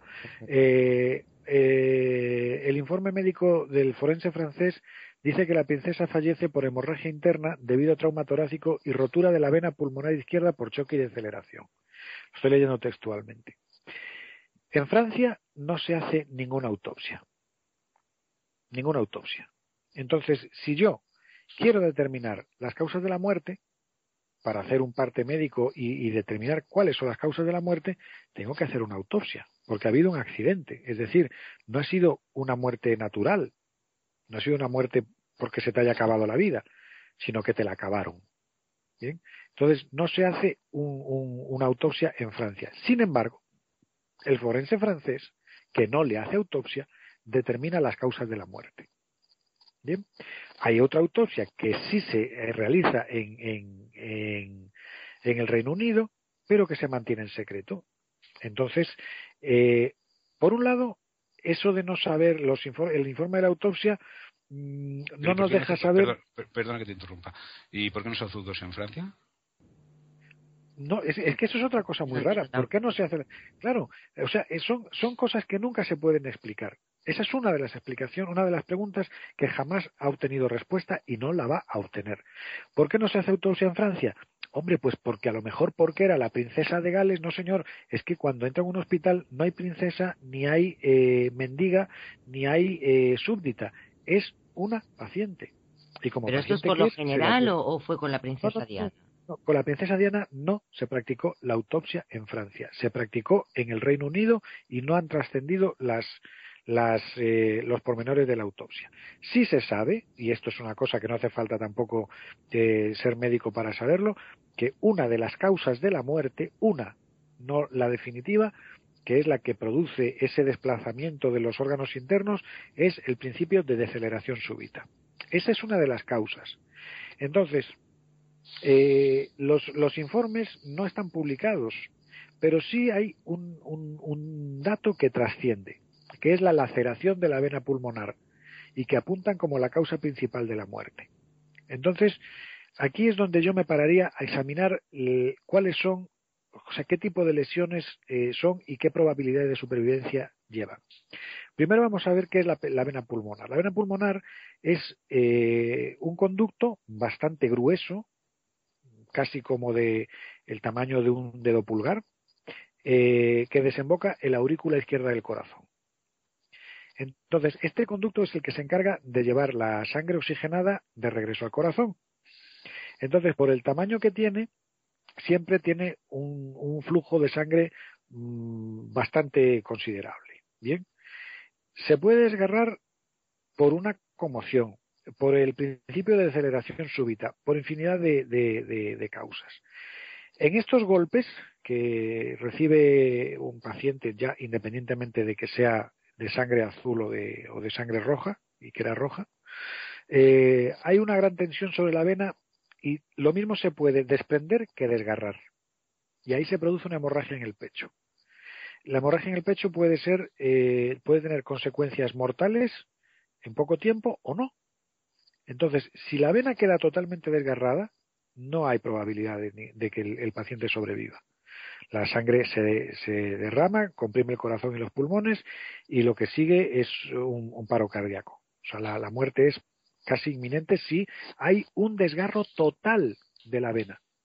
Pero es que en el momento en el que la princesa llega con vida, con vida al hospital, se le empiezan a aplicar técnicas multidisciplinares por un lado se sutura esta vena y por otro lado se le da masaje directamente con la mano en el corazón. Es decir, el, eh, eh, médico mete la mano en el, se le hace una toracotomía, eh, que es abrir la jaula torácica, y toma el corazón en sus manos y lo, lo, aprieta y lo suelta, es decir, hace el movimiento de sístole y diástole, haciéndole un masaje directo al corazón. Se le hace cardioversión eléctrica, es decir, se le da una descarga eléctrica a pesar de que no hay fibrilación. ¿Vale? Entonces, eh, insisto, si la vena se rompe, la muerte se puede producir muy pronto, pero no siempre, porque esto depende de la gravedad de la hemorragia. Y también depende del tamaño del orificio en, eh, eh, de la vena que se escapa en mayor o menor velocidad la sangre que circula por, por la vena. Entonces, los, los, los accidentados que llegan vivos al hospital no presentan, como es el caso de la, de la princesa, una laceración completa de la vena. Y esto puede suceder porque eh, el, paciente, como digo, llega viva al hospital y no hay rotura total de la vena. Entonces, el hecho de que Diana haya fallecido inmediatamente por una hemorragia masiva dice que el desgarro pulmonar de la vena indica que el desgarro pulmonar de la vena era muy pequeño. O también cabe otra posibilidad, dos posibilidades o que hubiera sido taponado por un fragmento de hueso de una costilla, que eso la podía haber salvado, y, por otro lado, un, un, coágulo que hubiera tapado la propia herida. Y aquí mencionamos, como siempre, sí, perdón, sigue Carlos, sí. Mencionamos, como dije antes, al doctor John Hosner, que eh, en aquel momento era director emérito de, de cirugía de la, de la clínica Hosner de, de Nueva Orleans, él, pues ya por sus años y por, por, ser médico emérito, etcétera, no está sujeto, por así decirlo, a ningún tipo de compromiso, tampoco era, era inglés. Entonces, digamos que él con un poco más de soltura eh, puede hacer conjeturas sobre las lesiones de Diana. Entonces, eh, cito palabras textuales del doctor Hosner. Dice, la razón por la que no se desangró en el acto es porque probablemente la rotura se había taponado con un coágulo, ya que la tensión de ese conducto sanguíneo en particular es reducida. Bien, entonces le preguntan al doctor Hoxner, ¿hay alguna probabilidad de supervivencia en esta clase de lesiones? Y él responde, claro, depende del tamaño de la abertura, de, lo que estaba diciendo yo antes, depende del tamaño de la abertura o del desgarrón. En caso de no ser muy grande, se conecta al paciente a la máquina cardiopulmonar, se opera y se repara los tejidos.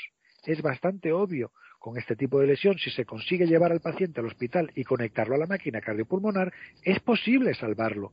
En cualquier caso, el tiempo es el factor esencial, pero está dando este señor que es una eminencia en cirugía eh, eh, torácica, ¿eh? está explicando que hay muchas, muchas causas que podían haber taponado aquel, aquel orificio, que hay maquinaria suficiente y sobrante en Petit Salpetriere para atajar esa, esa hemorragia y que la princesa se podía haber salvado. Pero porque el resto de... Giancarlo, aquí entra la teoría de Fernando, también pudo ser negligencia médica. Pero como negligencia médica si se le estaban aplicando todos los, los medios al alcance, no porque fuera la princesa, se hubiera hecho exactamente igual con otro paciente. No hay negligencia porque el protocolo... No, ¿qué, pues ¿qué falló? Pues... El asesinato. exactamente, yo aquí es donde digo, es que eh, tenía que morirse no, no hay otra, no hay otra, tenía que morirse. Eh, es decir, para mí está muy claro, me faltan muchas respuestas por responder. ¿Por qué? muchas preguntas por responder. ¿Por qué esa cámara de seguridad del puente no funciona justamente ese día? ¿Dónde está ese coche? ¿Qué pasó con aquellos periodistas que nunca más han vuelto a abrir la boca? ¿Nunca más han vuelto a entrevistar al guardaespaldas que sobrevivió? Eh, ¿Hay algún detenido, perdón? Eh, ¿Hay alguien cumpliendo condena, Fernando? No, es que no hay, pero es que no hay crimen. ¿Quién va a estar cumpliendo condena si no hay crimen? Por lo tanto, el caso se cierra de qué forma? Claro, en Francia está totalmente cerrado desde el primer día, desde que hacen los estudios y dicen esto ha sido un accidente de tráfico. Eso ya lo cierra la policía francesa. Y después lo reabre la inglesa para tranquilidad. Y ahora, en el 2013, ha salido una persona que está detenida por tráfico de armas que está diciendo, sí, sí, yo era de la SAS y yo soy el que intervine. Cuando eh, no puedes cometer eh, un atentado de ese tipo cuando no, es, cuando no están haciendo la ruta habitual. Cuando una persona hace la ruta habitual todos los días es fácil montar un mecanismo para matar a esa persona. Cuando se sale de esa ruta es imposible eso lo sabe el Mossad, lo sabe eh, los americanos y lo saben hasta, hasta los de Marte. Pero bueno, esto sería un poco también aplicar, aplicar la, teoría del cazador.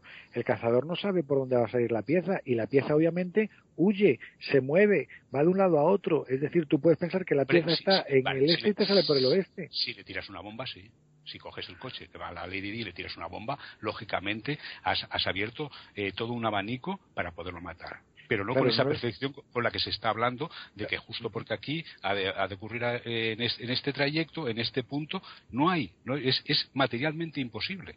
Es no, le has tirado, no le has tirado una bomba, le has lanzado un destello al conductor, lo has cegado. Has, has, hecho que perdiera el control del coche a esa velocidad. pero, tú tienes controlado que, ese coche va a ir, a 190 kilómetros por hora ahí, ahí iba yo, ahí iba yo. Cuando el coche se detiene, cuando el coche se detiene eh, de manera súbita contra, contra el, el celebérrimo pilar número 13, y esto pasa en todos los coches, eh, el, el velocímetro se detiene a la velocidad que el coche iba en ese momento. ¿No? Y ya se estudiaron las, ruedas, la, marca de, las, de las llantas que dejaron en el coche. Pero ya te digo, es que eh, visto eh, fríamente desde una persona que tiene que montar un plan de ese tipo, es imposible montarlo. Ya te digo, ni, el ni Clint Eastwood, ni Clint Eastwood en sus mejores películas es capaz de, hacer eso. De todas formas, señores, van a quedar muchas preguntas en el aire porque se habla también.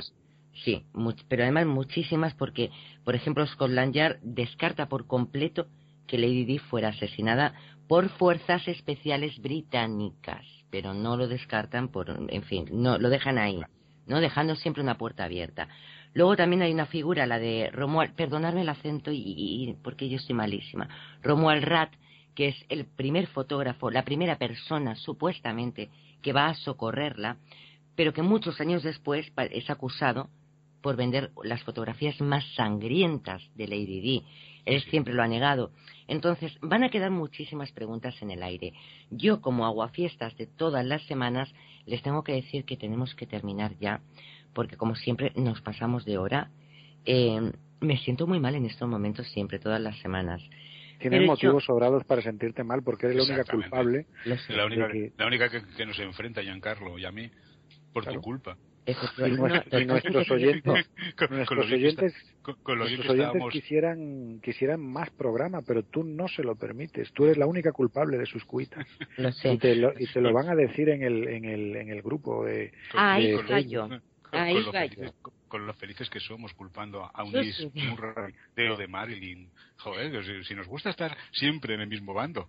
Pero es que este es, un tema, eh, es, un tema, eh, es un tema atractivo y tiene los dos puntos de versión. Y seguramente, si yo me pongo en el lugar de Giancarlo, se encontrarán también muchas cosas las cuales hacen creer una conspiración. Hay muchos elementos, hay muchos elementos por medio. Entonces, al haber, tantos, al haber tantos elementos, puedes optar que las dos cosas. Un caso un caso que siempre es Eh, Giancarlo ha explicado muy bien, sobre todo eh, yo, desde el momento en que la coge la ambulancia hasta que fallece, ese lo tengo muerto. Ese, ese espacio lo es el que me deja pensando en que puede haber ocurrido algo. En que puede haber ocurrido algo. Que el accidente sea eh, simplemente haya dado esa casualidad, esa suerte para un grupo de personas, eh, que haya ocurrido ese accidente y a partir de entonces cuando se ha desencadenado todo el mecanismo del asesinato, también puede ser posible. Por eso, yo simplemente me quería ceñir un poco hasta el punto del pilar número 13. Hasta el pilar número 13 hay muchas cosas que están diciendo de que es una fatalidad, una fatalidad tras otra, pero es que es una fatalidad en la cual después, a partir de esas 12.26 en que eh, llegan los primeros servicios de, ayuda, hasta las 5 de la mañana, que me parece que es la hora que muere, esas cinco horas ya no las tengo tan claras de que no exista una conspiración. Puede ser, desde luego. Yo, eh, si me permitís, eh, obviamente invitamos de nuevo a todos los oyentes y a todas las personas que siguen el caso en Facebook. Todas las semanas se hace pues una especie de evento donde pueden participar. Pero sí que me gustaría mm, dar las gracias a las personas que participaron la semana pasada porque fue brutal, lo estuvimos viendo. Es más, yo lo estuve hablando con Fernando por teléfono y le dije, no me lo creía, hasta el punto de que he estado mirando WordPress una, dos, tres y mil veces las visitas que tuvieron, que, que tuvisteis en ese programa. Si os parece bien, me dais unos minutitos para saludar a las personas que estuvieron charlando con vosotros en la misión. Hombre, es de bien nacidos y agradecidos. Desde luego fue increíble. Yo quiero nombrar a Ruth Peinado, por ejemplo, que estuvo por aquí. Eh, quiero nombrar, quiero nombrar, vamos a ver, Antonio Navarro Caballero, Antonio Torner Blasco. También quiero nombrar a la gente que estuvo en el evento que nosotros creamos, que os voy a decir ahora mismo, ahora mismo.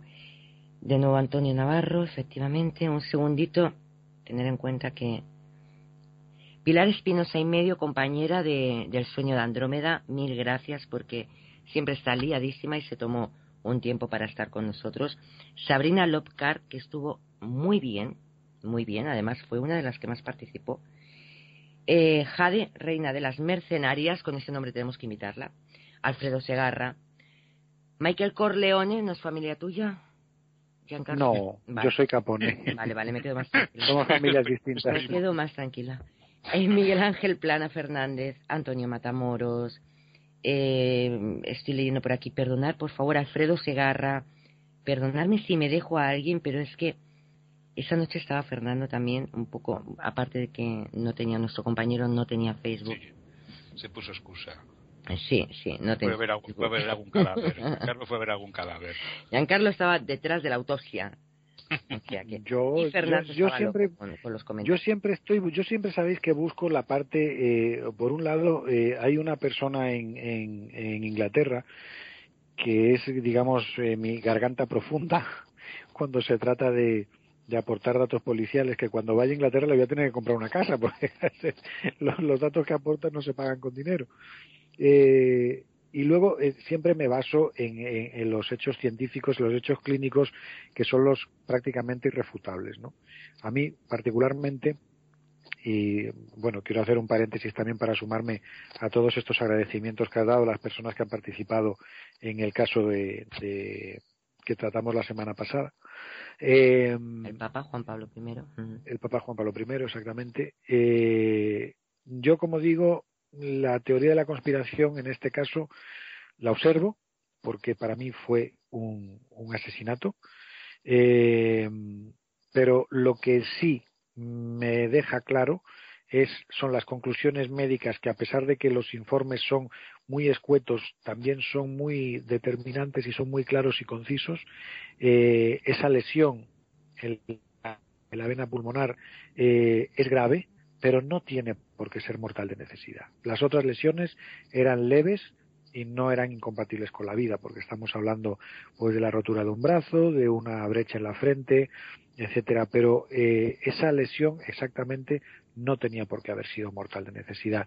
Y por la manera de actuar respondiendo antes a, un, a una pregunta que lanzaba Fernando al aire, si fue negligencia, no, no hubo negligencia porque, como digo, se aplicó una técnica multidisciplinar, eh, estaba todo perfectamente coordinado, se llevó la ambulancia a una velocidad bastante baja viendo el estado en el que se encontraba porque cualquier movimiento sí hubiera podido desencadenar lesiones más graves y se llevó a ese hospital que, como tú bien dijiste, Fernando, eh, se saltaron uno, pero ¿por qué? Porque no contaba con los medios técnicos como para poder eh, eh, atajar o atacar una, una, una serie de lesiones como la que estamos hablando.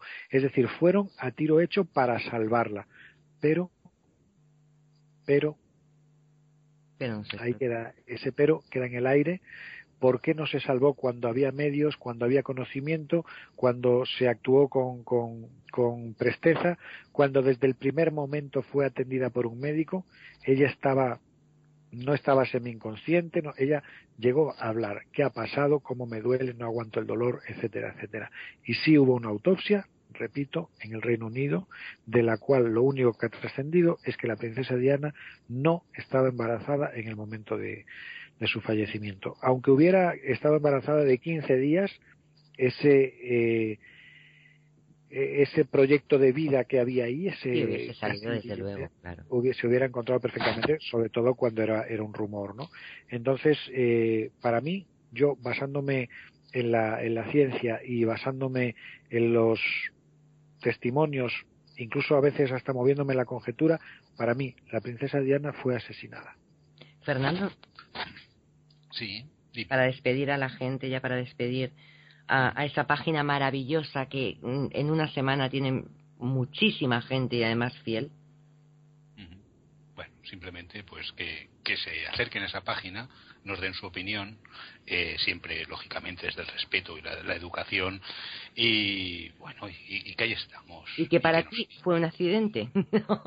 sí, yo lo he dicho al principio. Yo he dicho al principio, eh, accidente Después, desde que cogen el cuerpo de Lady Di y lo llevan al hospital, no te sé decir. Ahí sí que tampoco me he puesto ni a mirarlo ni a indagarlo. Para mí fue un accidente, pero, pero clarísimo, pero clarísimo, clarísimo. Es que no hay ninguna, ninguna cosa que pueda llevarme a la conclusión contraria.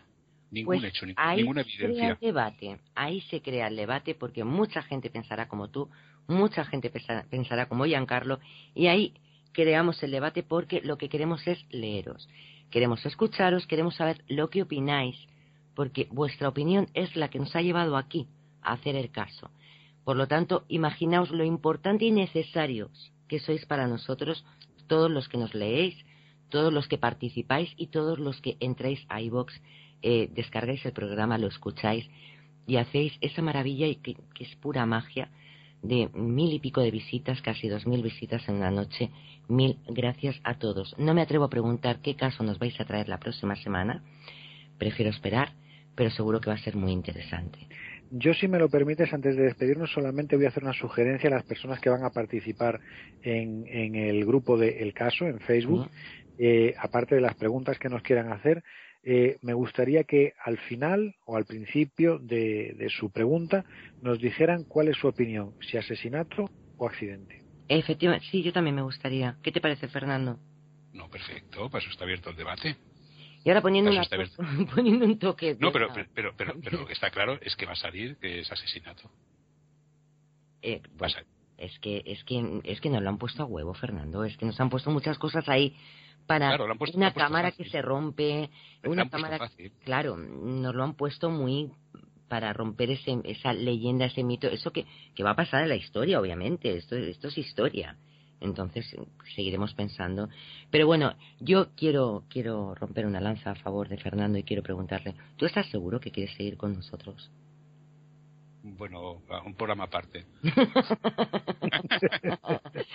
Yo pido disculpas una semana más a Fernando, de verdad, porque nos, se ha juntado una persona muy prudente y dos charlatanes, así no se puede hacer un programa. Yo prometo por mi conciencia y honor, juro por mi conciencia y honor, que he hecho eh, denodados esfuerzos por ser breve. ¿Y por, qué no, te ha salido? Pero, pero tú, no has tenido, tú, no has tenido, la culpa hoy, Giancarlo, y ha sido Sasa. Ha sido yo. Ha sido, siempre ha sido ella, más comedido que has estado tú. Más comedido que has estado. Bueno, excepto para Camila, para la pobre Camila, que la pobre no, no se merecía. No, no, bueno, ni Andrés tampoco, ni Carlos tampoco se han llevado a, Ya pondré, ya pondré mis fotos eh, con Camila y con Carlos, que al final hicimos las paces, pero bueno, las pondré en el muro para que nos riamos un rato. Está Harry también, pero bueno, las pondré ahí, en un, encuentro informal que tuvimos. No, no me atrevo a decir que las pongan, no vaya a ser que le vuelvan a cerrar el Facebook a Carlos. No, no, no, son fotografías normales con el príncipe de Gales y este señor que se llama Camila. O sea, no, no es, no, no es nada, no hay nadie desnudo ni nada de esto. Bien, perfecto, eso, sería lo perfecto. bueno, señores, mil gracias, gracias una semana más, es un placer. La semana que viene nos volvemos a escuchar con otro caso. Vamos a ver si, porque tenemos por ahí discusiones, ¿eh? En petit comité. A ver, ¿con quién? No penséis que hacer el caso es fácil, no, no, no, no. Por eso, por eso pedimos ayuda. Pedimos ayuda. Necesitamos ayuda de verdad porque un día eh, vamos a acabar mal todos. Aquí hay discusiones serias vía Facebook sobre por qué, quién, eh, pero este, no, mm, aquellos hizo una película, pues vamos a por... Se lo están currando muchísimo, de verdad. Yo os admiro a los dos. Bueno, eh, eh, cada uno en su manera aporta lo que puede. Son dos mm. puntos de vista bajo, bajo mi opinión y mi opinión muy interesantes porque Fernando le puede dar una proyección literaria eh, fantástica, obviamente es lo suyo, y yo pues siempre me voy a basar en el, periodismo y en la ciencia, que es en lo que me manejo yo. Entonces, claro, son a veces podemos coincidir, otras veces no, pero yo creo que eso es lo que da un poco de, salsa al programa. Por supuesto. y me gustaría, me gustaría escuchar. Además, fíjate, es la primera vez eh, y esto también lo puedo prometer. Eh, es la primera vez que me escucho en una intervención de radio, porque cuando hacía los 40 principales nunca me escuché en ninguna de mis intervenciones. Ah, pues Sin embargo, ahora, tanto aquí como en la... Sí. como la otra, la otra emisora en la que, la que colaboro, sí me escucho. Tenemos unos pequeños cortecitos que no vais a notar nada porque tenemos un pedazo de informático detrás, que es Lex Blon, por lo tanto yo se lo agradezco muchísimo. Y como decíamos, por favor, participar en la página, eh, nosotros os lo vamos a agradecer. Es un programa que se trabaja muchísimo, que está muy cuidado por dos profesionales y que yo intento meterme de vez en cuando, me dejan poco, y que prometemos además que a Fernando lo vamos a dejar hablar, y si no, cortaremos micros. Eh, lo hemos prometido, Giancarlo, para el próximo programa. No, hombre, no, aquí no hay censura. o haremos un programa de dos horas, no pasa nada. Exacto. Qué valiente, ¿sabes? Escojo la palabra. Hora, y media para vosotros y media para mí.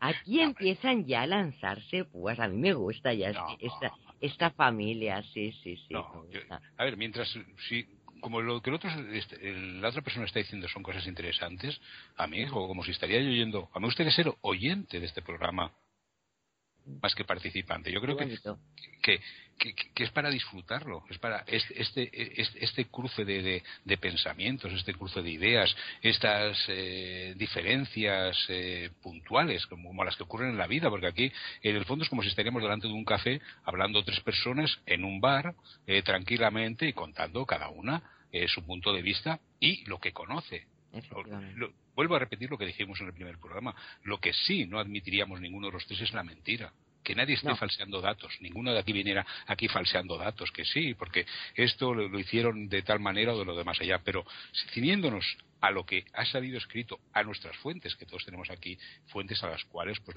le, comentas eh, cómo funcionan los servicios de espionaje eh, o, eh, los casos médicos de él, pues eso, eso es lo que nos, nos a mí me aporta muchísimo lo que comenta Giancarlo. Sí, la verdad es que es un aprendizaje. Es, es, muy bonito trabajar en conjunto y como, como bien dices tú cuando te despides, perdón, eh, la familia, ¿no? Esta familia, esta pequeñita familia que hemos creado. Ah, Capone. Ay, Capone. Capone. Capone. Eccomi, eccomi. Yo, eh, Sasha, hay una cosa que eh, sí que, creo que también sería interesante porque sabes que siempre eh, decimos bueno ¿qué, qué caso nos gustaría tratar etcétera hay casos muy importantes hay casos muy interesantes. No siempre tiene por qué haber una muerte o no siempre tiene por qué haber eh, un asesinato. Eh, pero por ejemplo a mí particularmente eh, me llama mucho la atención y aquí también podría hablar un poco mm, de desde un punto de vista bastante directo eh, la extraña muerte de Elvis Presley eh, ahora últimamente se está aireando eh, ya casi con datos veraces eh, la falsa muerte de Adolf Hitler o por ejemplo un caso en el que hubo muchas muertes y que cada vez y yo me estuve documentando el otro día porque me gustaría que lo, abordásemos el supuesto ataque a las Torres Gemelas. Uf. Yo si me permitís eh, esta vez, ¿me permitís que elija yo? no. Tú dilo. Tú dilo por Dios. En este momento yo os juro que pensaba que me iban a decir inmediatamente, sí, sí, por favor. depende, depende del caso, mujer. Las Torres Gemelas, por favor, hay muchísimas cosas. No. No yo me digáis que no. Yo, me no que no. Yo no participo de las Torres Gemelas, no participo. Primeramente porque porque es muy reciente. Eso es, lo malo, eh, siempre hablamos. Tocaríamos eh, personas que, que puede dolerles y no, no, no creo. No olvidemos los dos, que, Los, dos casos que ha comentado él son muy interesantes porque del segundo, de lo de Hitler, ahora ha salido Eric Fratini, que ha escrito una serie de cosas sobre, sobre lo de Hitler, cada uno tiene sus, sus ideas, y lo de Elvis Presley por, por el punto morboso y gracioso, aunque eh, Giancarlo dice lo de la muerte de, de, de Elvis Presley, pero todos sabemos que no está muerto. Está con Michael Jackson, ¿no? Está con Michael Jackson. Está con Michael Jackson. No sí. Bueno, a mí me habéis matado con las Torres Gemelas, pero sí que entiendo. No, Yo, yo, y aquí, no, y aquí... no, sé, la veo. No, pero es que además de aquí se ve la profesionalidad. ¿Por qué? Porque eh, quisimos tocar un tema mmm, muy importante, pero era una niña. Eh, las Torres Gemelas, como bien dice Fernando, hay gente española, recordemos aquella embarazada, por lo tanto también, oye, pues quién sabe que pueda llegar o no pueda llegar o pueda, no lo sabemos. Por lo tanto, no lo sabemos porque nos escucha gente desde México, Argentina, esto es muy gracioso, Japón. No sé quién había en Japón que de repente entró en Dreams y se puso a escucharnos, pero gracias. Hay muchos españoles en Japón y los japoneses tienen un, eh, sienten una gran eh, fascinación por la cultura española. el, el índice de japoneses, sí, sí, el índice de japoneses que hablan español podría asombrarnos. Sí, desde luego. Además, fíjate que para ellos resulta muy fácil porque la sonoridad del idioma es la misma. Es comodísimo. Ya ves que lo hablan muy bien. El japonés habla el, el castellano o el español muy bien, muy bien. Por eso, porque la sonoridad es la misma. Tal como está escrito, lo leen. Bueno, tenemos Países voy, Bajos. No voy a decir, no voy a decir cuál es la única palabra que conozco en japonés porque no, no es. No, no, no, dínosla por privado. Bueno, buenas noches. Eh, una vez más nos cuesta muchísimo despedirnos de este programa. Creemos que es el programa estrella de Dreams y el más mimado de todos. Por lo tanto, gracias señores Giancarlo, Giancarlo uy, que te cambió el nombre, Giancarlo Capone, Fernando Gómez Hernández. Os recordamos que hay unas novelas maravillosas de este señor, por favor ponemos sí, en contacto pero, con él. Pero, pero ahora todos los que están a favor de la conspiración no me comprarán. No, no, no. Vamos, sí, sí, sí, hombre, cómo no, porque... separar, ¿eh? Vamos a ver. Claro, es que además eh, no, ahí no hablas de la conspiración de sobre la muerte de Lady Di. No, no. Efectivamente. Muchas gracias a todos, los oyentes gracias. y a vosotros también. Un, un abrazo a todo el mundo y nos, nos oímos el miércoles. Hasta pronto. Gracias. Chao. Hasta